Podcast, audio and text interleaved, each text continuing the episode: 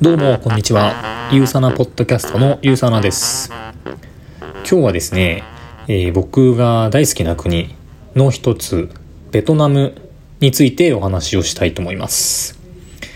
まあ、ベトナムは僕はこれまで2回行っているんですけれどもうんあのとても好きな国でですねブログにはあの昔書いたんですがえっ、ー、と、まあ、僕世界で50カ国ぐらい大体行ってるんですけど、まあ、その中で、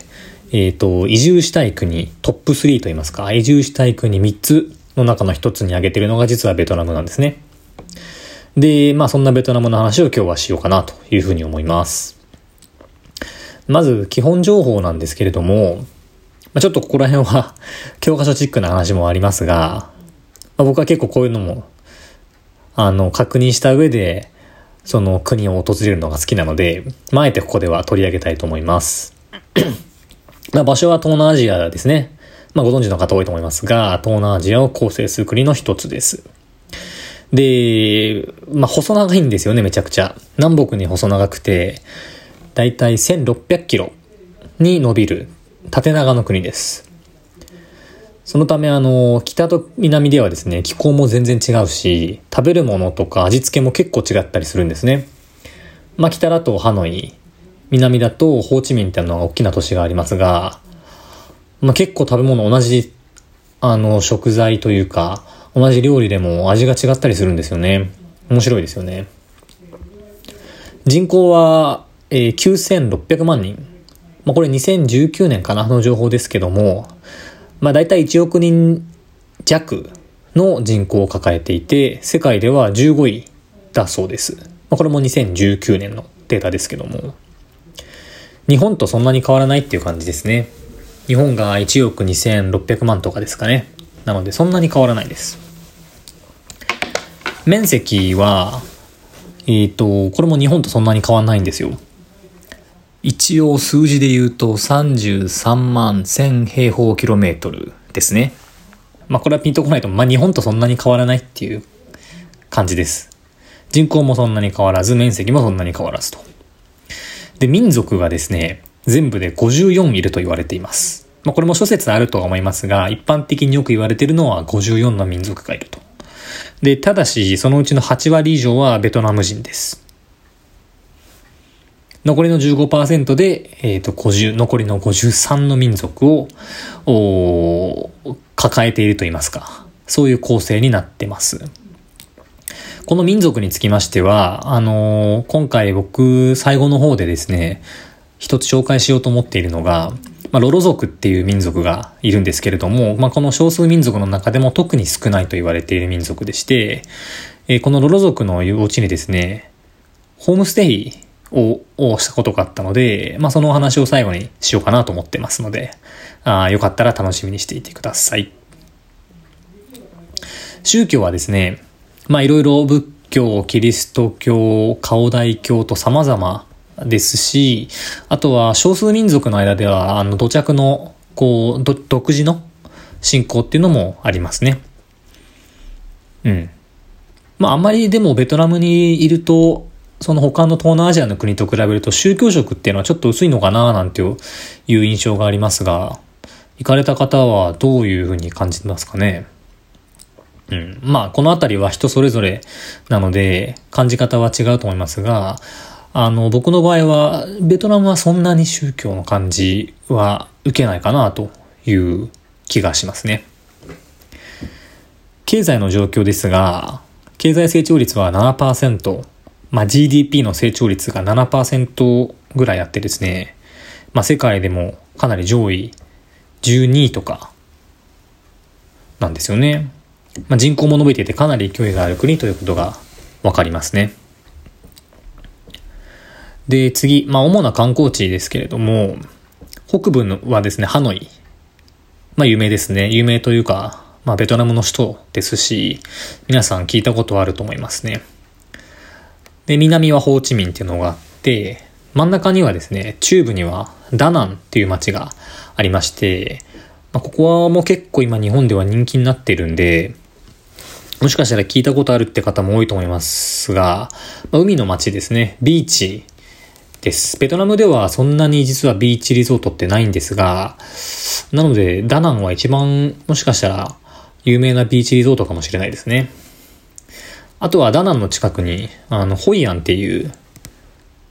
街がありまして、まあ、ここはあの、ここもきっと皆さん一度は見たことあるんじゃない、ニュースで見たことあるんじゃないかなと思うんですけど、あの、ランタンがすごい有名で、あの、ランタンっていうと、ななんて言うんですかね、こう、あか、明かり灯籠みたいなものなんですが、まあ、ランタンが有名で、あの、ランタン祭りみたいなのも結構やってますね。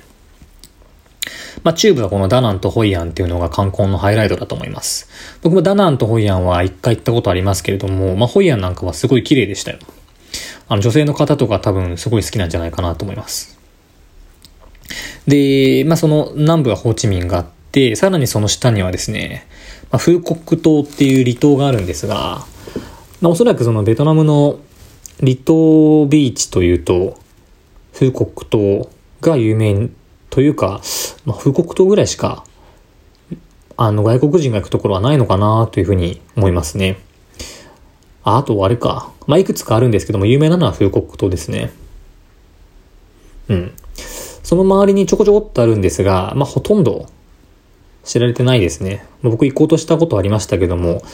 な、ちょっと予定が合わず行けなかったんですが、この録音をしてる時にはちょっと名前を忘れてしまって出てこなかったんですが、僕が行こうとしてたのはコンダオ島っていうところですね。コンダオ諸島とも言うみたいなんですけれども、風国島と同じくベトナムの南部にあってですね、あの、風国島よりさらにマイナーというんですかね。あまり知られ、世界的にはあまり知られてないような離島です。まあ、超高級リゾートと呼ばれているシックスセンシズコンダオっていうのが立っているのもあって、あの、ここ10年ぐらいでは徐々に人気は出てきてますけれども、まあ、まだまだ知らない方が多いんじゃないですかね。ダイビングすると、ジュゴンとかに出会えるみたいなので、まあ、それで僕行こうとしたんですけど、やっぱりなかなか、あアクセスが良くなかったのと、まあ、その時は、あの、旧正月で、どこもいっぱいでですね、あの、船とか飛行機とかもいっぱいで行けなかったっていうのがあったので、まあ、またいつか挑戦したいなと思ってます。なら、風国島もすごい綺麗だと思いますし、あのー、ちょっとニッチな、あ東南アジアのリゾートを探すっていう意味では面白いと思いますよ。じゃあ、ここからあのー、ベトナムが、僕がなんでベトナムが好きかっていうのをお伝えしようと思うんですけれども、まあ、大きく3つありますね。で、一つがベトナムのご飯、ベトナム料理です。で、二つ目が物価。まあ、めちゃくちゃ安いですよね。で、最後が、まあ、気候ですね。まあ、特に、ベトナムの北部の気候が僕は好きなんですけれども、まあ、そんなお話をしようかなと思います。で、一つ目のベトナム料理ですが、まあ、皆さんご存知の通り、ベトナムはご飯美味しいですよね。有名なものだと、やっぱフォーが、みんなベトナム料理って聞いたらまずフォー思い浮かぶんじゃないですかね。うん。まあ、日本でいうラーメンみたいなもんですね。ベトナムの麺料理。で、フォーヘオ？だったっけな？フォーヘオっていうと豚肉入りのフォーで、 phở bò っていうと牛肉入りのフォーになったと思います。結構ベトナムのお店とか行くと大体フォーって書いてあるとこう、フォーだけ書いてあることが意外と少なくて、フォーなんちゃらって書いてあることが、僕は特に phở bò が多かった気がする、あ、 phở bò、うん、が多かった気がするんですけどね。なんでまあまあ、もし現地に行った時にそんな看板を見たら、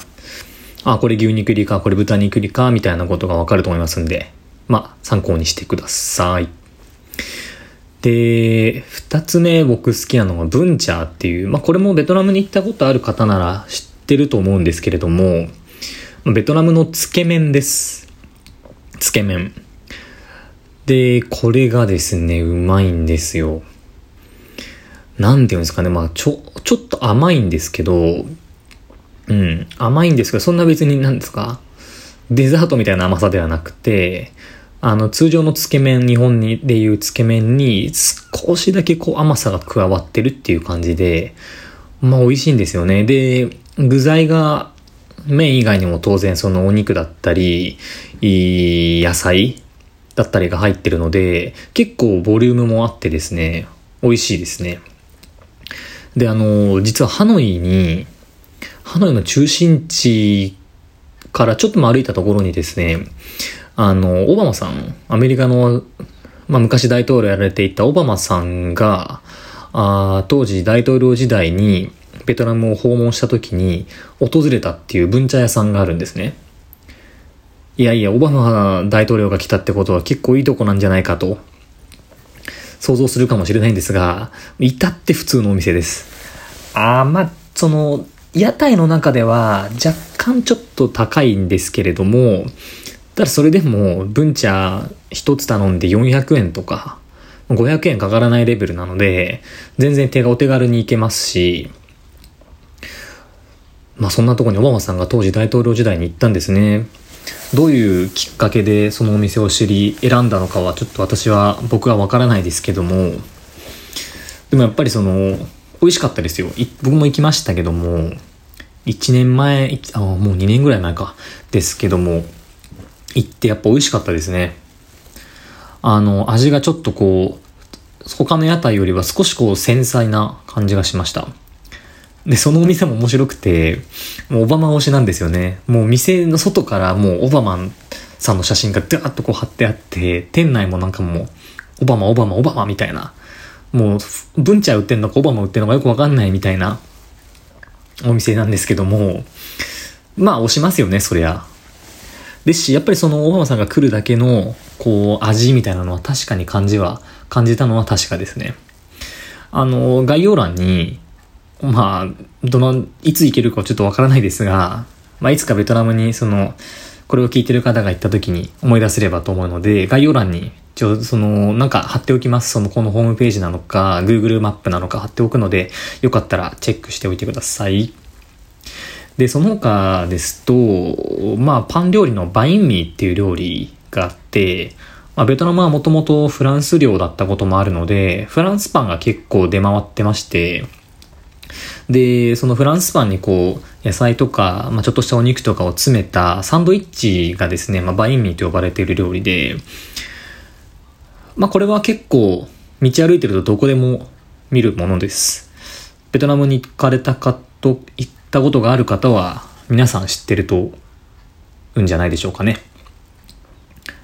まあ、主には朝ごはんとか昼ごはん食べるのがいいのかなっていう感じがしますけども、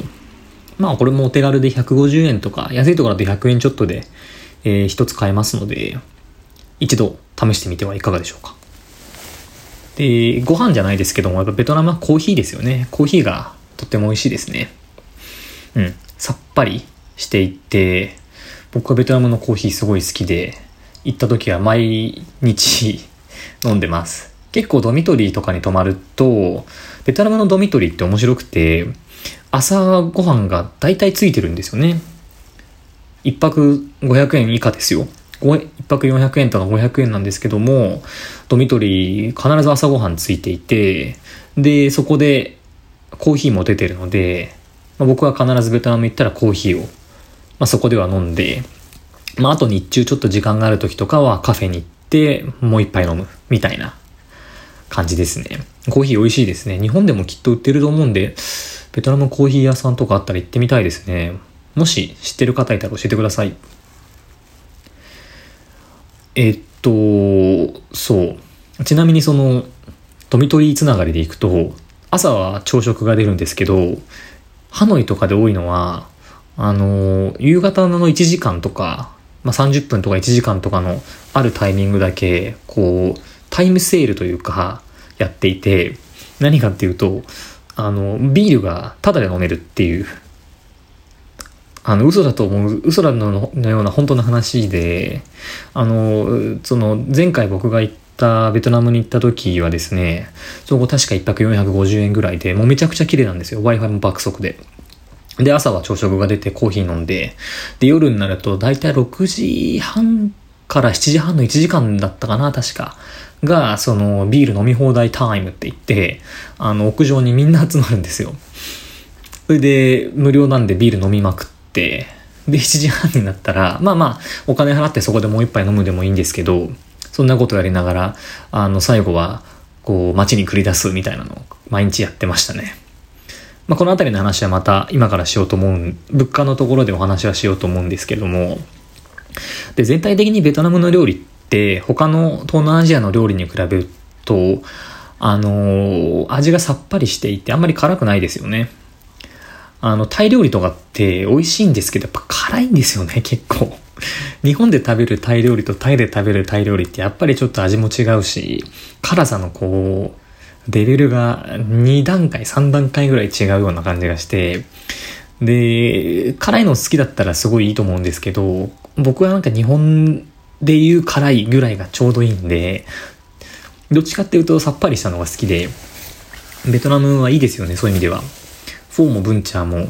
ま、もちろんバインミーも全然辛くなくて、さっぱりしてて、日本人の口には合うんじゃないかなと思うんですよ。そんなこんなで、ベトナムのご飯はすごい大好きです。で、二つ目が物価か。物価ですね。まあ先ほど紹介した料理は大体そのフォーもブンチャーもバインミーも大衆の屋台で食べれば大体1回100円とか、まあ200円ぐらいですよね。だから、まあそれ3食って考えても、1日の食費は600円とかに収まりますので、1000円はかからないですね。普通に生活していて。で、宿もめちゃめちゃ安くてですね。ハノイが一番安く感じたかな、僕の中では。うん、本当に一泊500円以下のドミトリーがワンサかあって、でも悪かろう安、あの、安かろう悪かろうではないんですよね。宿めちゃくちゃ綺麗で、で、プラス Wi-Fi が爆速と。で、かつ先ほど、あの、話した通り、朝ごはんついてて、夜、夕方もフリービールタイムがあると。完璧ですね。あの、とても面白い国というか、あの、旅人には本当にありがたい国ですね。で、まあ、物価なんですけど、中でも僕が一番ビビったベトナムの物価っていうのはですね、実はビールなんですね。ビール。ベトナムにはですね、あの、ビアホイっていう生ビール専門の屋台が結構いろんなところにあって、あの、まあ、ちょっと田舎に行くと、田舎というか、人が集まってるとこ以外はもしかしたらあるかはわからないんですが、まあ、少なくともハノイとか、あホーチミンとか、まあ、ダナンにも、あの、生ビール専門の屋台、ビアホイがあるんですよ。で、店で準備してあるのはもうビールの樽のみみたいなお店なんですけどね。ほんとシンプルに。で、あとなんか食べたかったらそこら辺で買ってきて、適当に持ってきて、みたいなスタイルの、あの、ザ・東南アジアみたいな屋台なんですけど、で、ここのビールはですね、めちゃくちゃ安くて、僕がハノイで毎日行ってたビアホイは、1杯25円ですね。あの、ちっちゃいコップとかじゃなくて普通に、まあ、ジョッキよりはちっちゃいですけど、あの、グラスよりはもう全然大きい。本当に1杯300ミリとか350ミリリットルぐらいのビールが25円ですね。あの、で、ちょっと調べてみたんですけど、どうやらそのアメリカのメディアあが配信しているビールの安い国ランキングっていうのでも、ベトナムは世界を、世界1位を獲得しているみたいですね。いやー、1杯25円ですから、あの、10杯飲んでも250円ですよ。大体日本で、ね、あの、居酒屋とかで、例えば飲んだら、東京の居酒屋で飲んだら1杯どんぐらいですか安くて600円とかですか？なんで、600円あればベトナムのそのビアホイで、うーん、何杯飲めるんだ ?20、25杯ぐらい飲めるんじゃないですかね。1杯分で。いいですよね。うん。まあ、これが、ザ・ベトナムの物価っていう感じですね。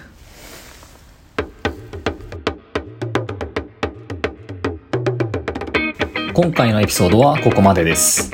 次回はベトナムの気候そして僕が一番話したかった少数民族がいる集落でのホームステイの話なんかをしようと思います。今回のエピソードで登場したランタン祭りとあとオバマさんが来た文茶屋さんについては概要欄にリンクを貼っておきますので興味があったらチェックしてみてください。それでは、えー、次回またお会いしましょう。さようなら。